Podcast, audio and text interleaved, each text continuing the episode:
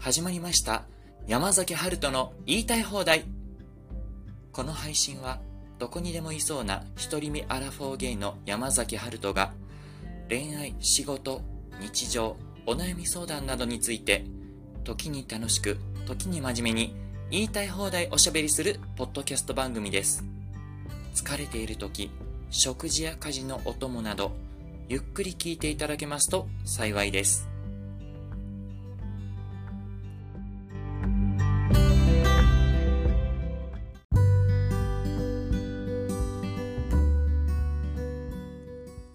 はい。ということで、第7回目始めていきます。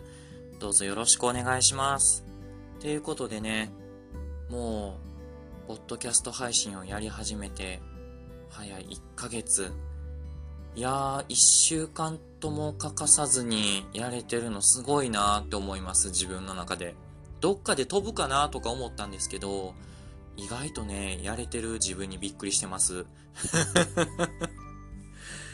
いやでもね、やっぱり飛ばしちゃうともうやらなくなるかなっていう気もしてるので、やっぱりね、なるべくこう、一生懸命というか飛ばさずにやれたらいいかなっていうふうに思ってます。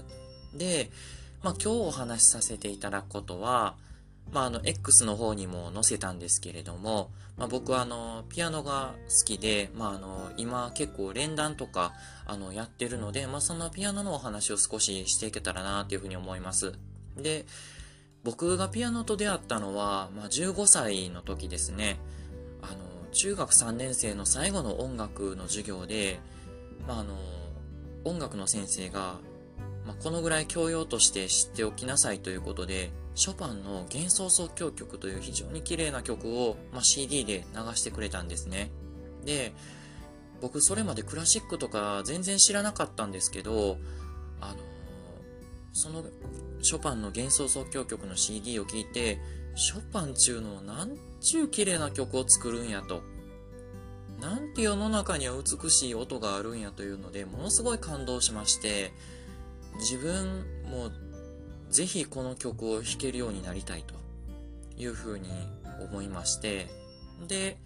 高校の合格祝いで、まあ、ピアノ、電子ピアノを買ってくれと親にせがみまして、で、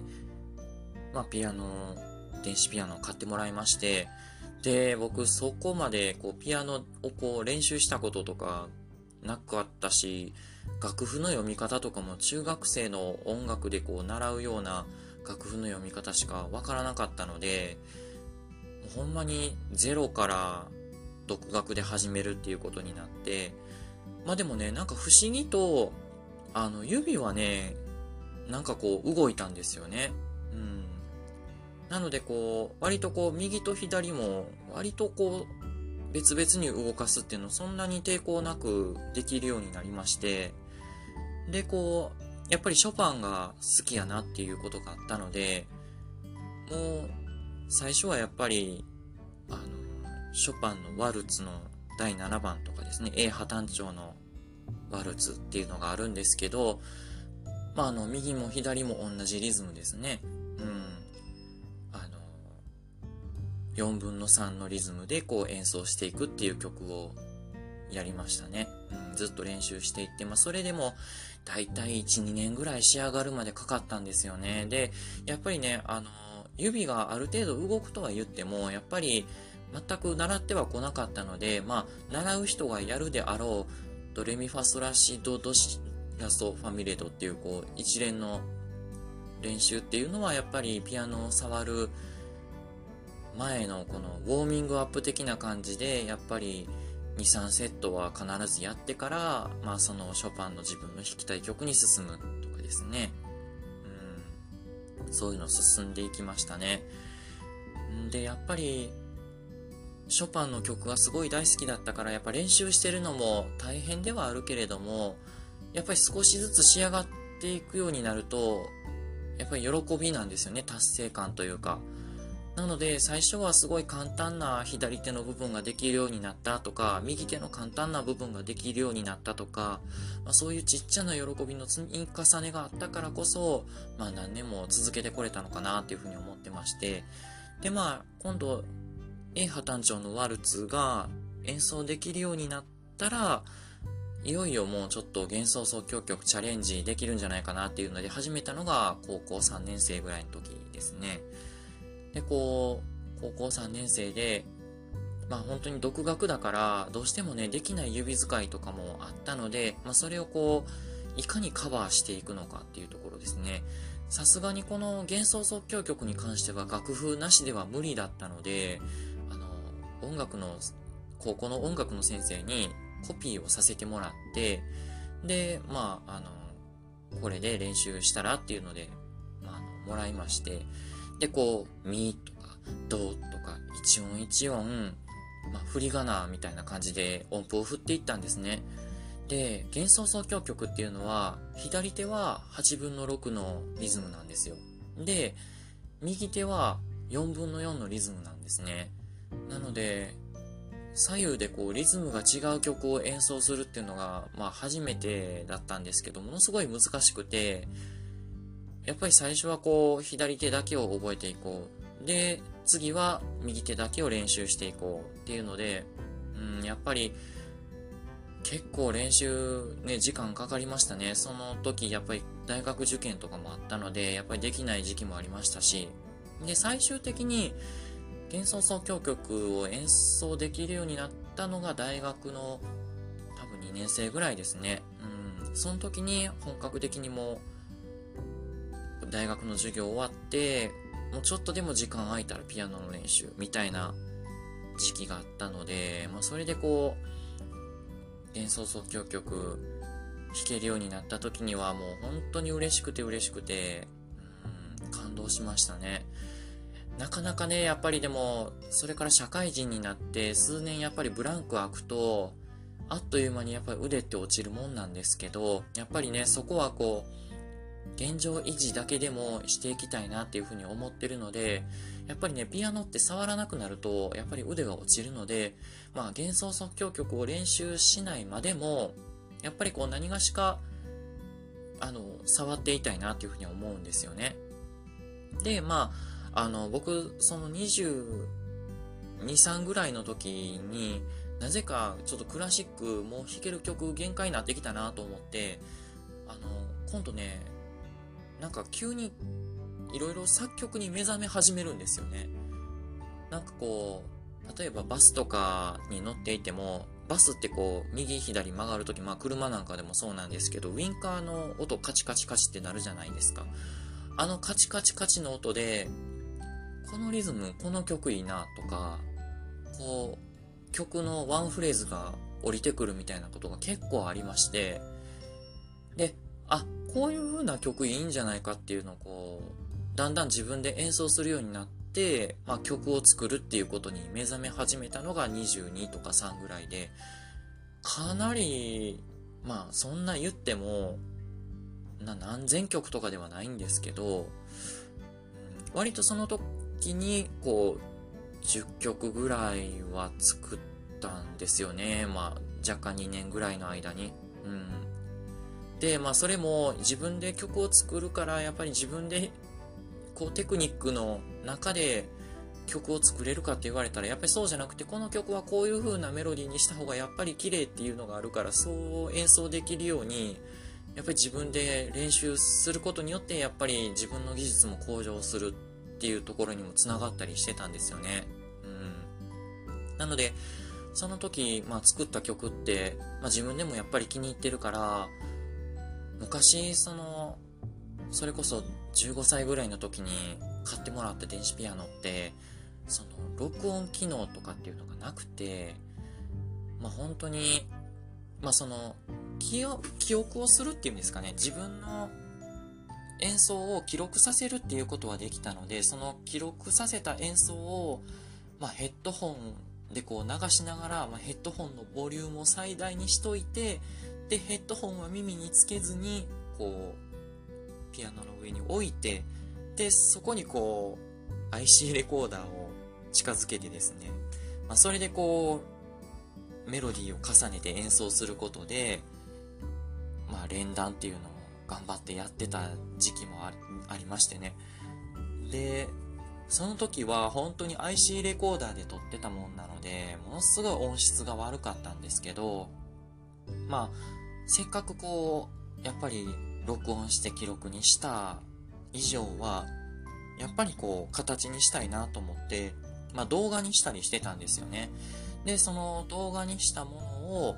まあ、あの、パソコンに保存してあるんですけど、まあ、パソコンに保存してるだけやったら、やっぱりいつでもどこでも聞けないっていうのがあるので、YouTube にね、アップしたんですよ。うん、なので、あの、結構今でも、当時こういう曲作ったよねって思い返したい時には、割と、その YouTube の自分で作った曲を聴き直して、ああ、なんかこういう柔軟な発想できてたよねとか、なんか結構ね、自己満足に浸るの結構好きなんですよ そう。いや、でもね、本当に何にもないところからあんな曲自分で作れたのすごいなとか思って、割と自画自賛してるんですけど、まあそんなこんな自分で曲を作るっていうことをしてたのが、まあ22、3歳ぐらいで、で、まあそれから結構他にも、まああの、アニメのソング、アニメのソングってそのままですけど、アニソンですよね。あの、それこそ、昔で言うとシティハンターって皆さんご存知ですかねあの曲の、あの、TM ネットワークさんが歌ってらっしゃる Get Wild っていう曲ですね。僕あの、小室哲也さんすごい好きなので、今ちょっとピンポンってなっちゃってごめんなさいね。あの小室哲也さんがすごい好きなので、あの小室哲哉さんの作った曲って結構、まあ、似てるってわけではないんですけど、まあ割とその曲の展開とか、こう、そういう作り方とかって結構似たようなところがあって、なので、割と小室ソングのテイストが結構僕の作った曲とか演奏のテイストにすごい、あの、取り入れられてるんですよね。だからまあ聞いたら聞く人が聞けばまあわかるのかもしれないんですけどね。うん、で、まあそういうゲットワイルドとか、あとまあ、そうですね。あ、で、まあちょっと今日の本題っちゃ本題なんですけど、あの、X に載せさせていただきましたビーズのラブファントム。この曲ももう90年代に作られた曲の中ではもう一番の名曲なんじゃないかって個人的には思ってるんですけど、もうこの曲をどうしても演奏したくて、もう、一昨年ぐらいからずっと曲をこう考えてたんですね。どういう風に演奏したら、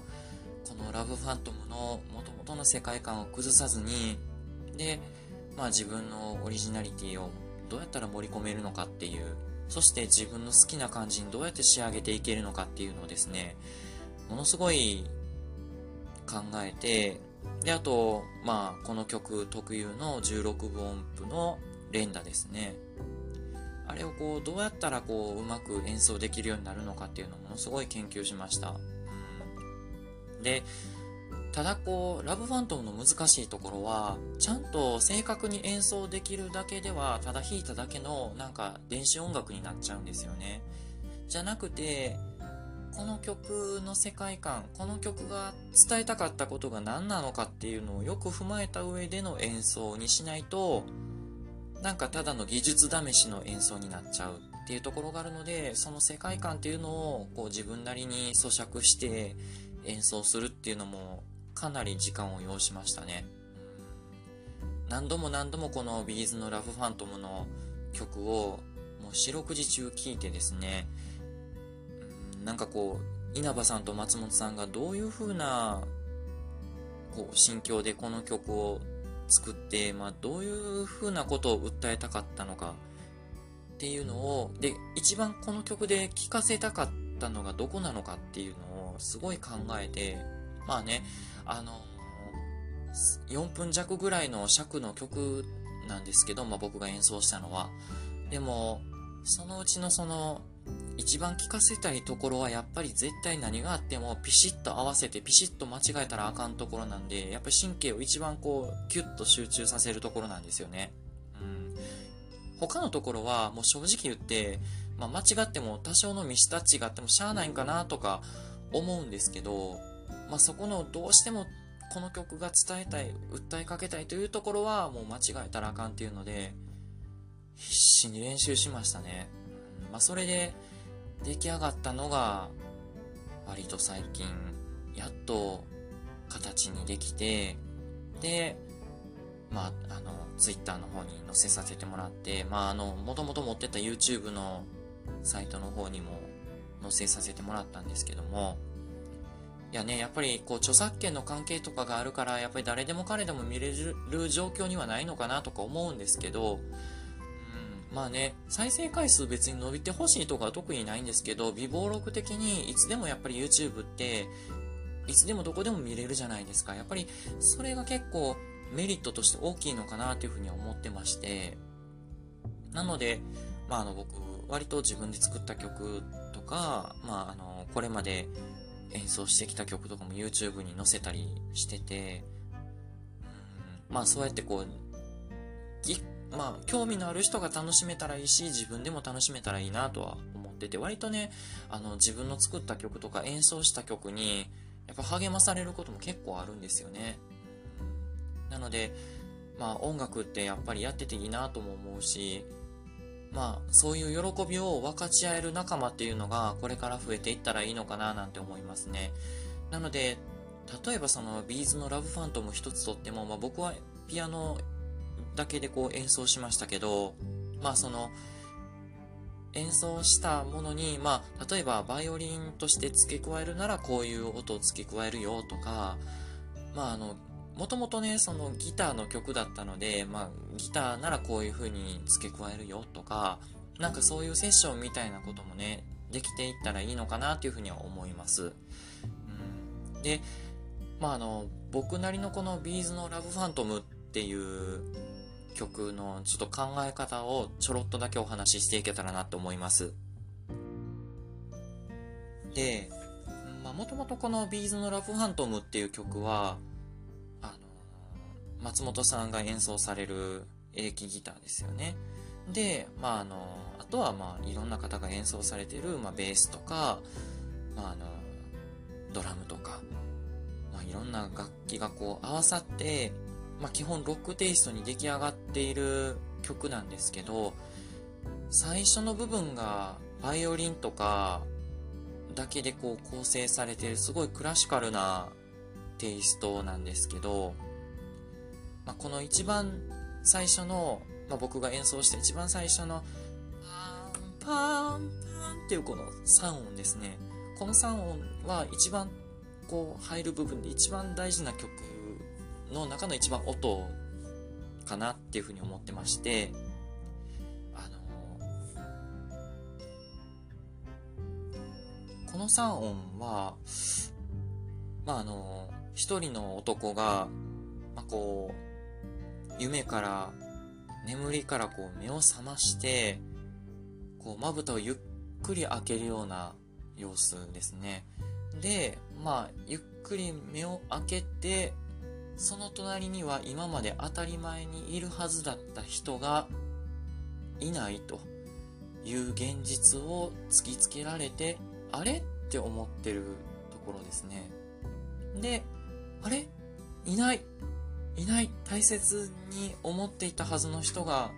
いないっていうのにこう気づいて探し惑うのがこの4音目からのクラシックの部分っていう風に僕の中では考えててまあ、なのであの本編のロックのところとスピードが全然違うというところになりますね。うん、でこの4音目からのずっとクラシックの部分っていうのはその後のロックの部分はずっと同じ BPM130 に、まあ僕は130で演奏したんですけれども、まあ、ずっと同じ BPM132 でずっと進んでいくところなんですけど、それまでの間のクラシックの部分、弦楽器だけの部分っていうのは、僕の中では結構、あの、緩急を、スピードに緩急をつけて演奏しまして、まあ、あんまり緩急つけすぎたらちょっと癖強めになってしまうので、あんまりそこまで目立ってはつけなかったんですけれども、やっぱりこう、緩急をつけることで表情があって人間らしさが芽生えて、っていうところをちょっと表現したかったんですよね。うん、で、こう、じゃーんって始まって、その後、こうずっとロックのテイストがずっと進むんですけれども、まあ、このロックのテイストの中では、まあ、それまで楽しかったこととか、まあ、今失ってしまった自分を必死に受け入れようと、いろいろ過去への後悔とか、まあ、あの、素敵な人たちを見て羨ましがる自分とか、まあ、過去の自分なんでこんなことしてしまったんだバカ野郎みたいな感じの気持ちをずっとこう訴え続けている部分なのかなっていうふうに思うんですけど、途中でね、まあ、僕の演奏でいうところの、まあ、真ん中ぐらいかな。うん、まあ、その部分で、あの、ちょっと一瞬だけ、まあ、ロックテイストが終わって、まあ、あの、バイオリンだけ、まあ、僕の演奏だけで言うと、ちょっと、すごい静かになる部分があるんですけど、まあ、その部分はね、他のところと違って、すごい歌詞が冷静なんですよね。まあ、欲しい気持ちが成長しすぎて愛することを忘れてしまっていたと。で、まあ、あの、まあ、そういうもんなんだよと。得てしてそうなりがちなんだよっていうところをすごい客観的な視点で述べられているのがこの歌詞の部分なのかなと。なので曲自体も、まあ、あの、一番この部分を多分訴えたいところなのかなと。いうふうに僕は考えまして、ここだけは、もう何があっても絶対間違いない。で、こう連弾の時もピタッとこう音を合わせるっていうことを意識してましたね。そういうこの曲が訴えたいところっていうのを意識して演奏するっていうのはやっぱりスタミナ配分においても大事でこの3分50秒ぐらいの、ま、演奏の中でずっと3分50秒集中力を切らさずに演奏できれば一番いいんですけどなかなかそれは難しいことで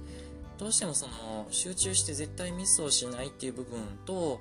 まあ多少ミスしてもカバーするぞっていう部分を分けないとやっぱ持たないんですよね。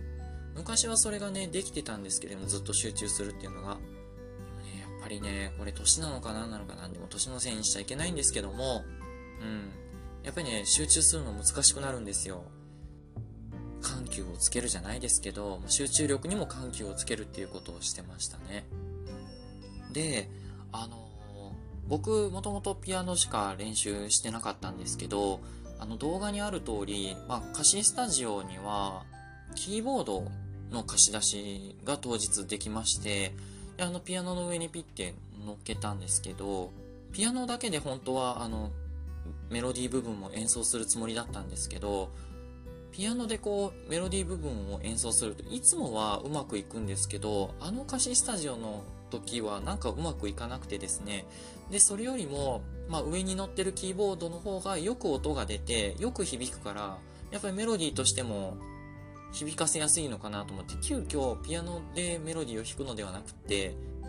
キーボードに変えました。急遽変えたので、まあ慣れないことね。慣れないんですよね、全然。だから、ちょっとミスとかも結構あったのかなと思うんですけども、いや、まあでも初めて演奏したキーボードだったんですけど、ま、割となんかピアノと結構似てまして、唯一違ってたのが、やっぱりピアノとキーボードはタッチの軽さ重さが全然違ってて、ピアノの方がやっぱ重いんですね。で、キーボードはやっぱり電子楽器で、っていうのもあって結構その、タッチがすごい軽かったんですよね。だからこう、ポンって押しても、ふわって帰ってくるから、で、軽く押しただけでも結構音が鳴ってくれるので、割とそこがちょっと最初戸惑って何回か撮り直しをしたんですけど、まあなんとかね、あの何回か撮り直しをするだけで演奏することができました。ちなみに、あの、ラブファントムの動画を撮影するにあたって、スマホがね、熱くなっちゃって、何回かこう、テイク3ぐらいでうまくいったのに、途中でカメラがバーンって落ちちゃって、で、こう、ボツにしちゃったとかね、結構ありましてね、撮れてなくて。で、あの、X の方に載せたやつも結局途中で切れちゃってたのは、あの、スマホが高温になったため、撮影を中止しますとか言って、勝手にね、あの、撮影をスマホが中止しちゃったから1分50何秒とか中途半端なところで、これからじゃんっていうところでね、ちょっと終わっちゃってて、ね残念だったんですけども、まあ、一応でもなんとか、あの、連弾の部分は、こう、形にすることができてよかったなというふうに思います。うん。ということで、あの、これからね、まあ、あの、今回ちょっと、ビーズのラブファントムという曲を、あの、X で動画にして載せさせていただいたんですけれども、まあ、他にもね、あの、弾き語りとかもしてますし、まあ、あの、YouTube なんかにもいろいろ載せてるので、まあ、あの、どんどんね、X の方で紹介していけたらと思いますし、まあ、割とこう、式に応じて、あの、曲をね、演奏したりもするので、まあ、ちょっとそういう四季に触れた曲なんかも X で載せていけたらなっていうふうに思うので、まあね、よかったら聴いていっていただけると嬉しいです。はい。ということで、第7回目はこんなところでいかがでしょうか？こんなもんかな？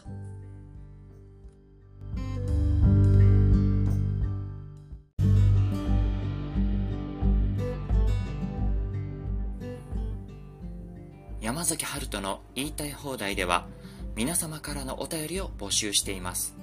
質問、お悩み、配信で取り上げてほしいテーマなど何でもどしどしお寄せいただけますと幸いです。お便りは番組説明文にあるお便りフォーム、Twitter アカウントの DM やコメントでお待ちしております。それでは次回の配信まで皆様がせめて心の中でだけでも自分の気持ちに素直になって言いたい放題言えますように。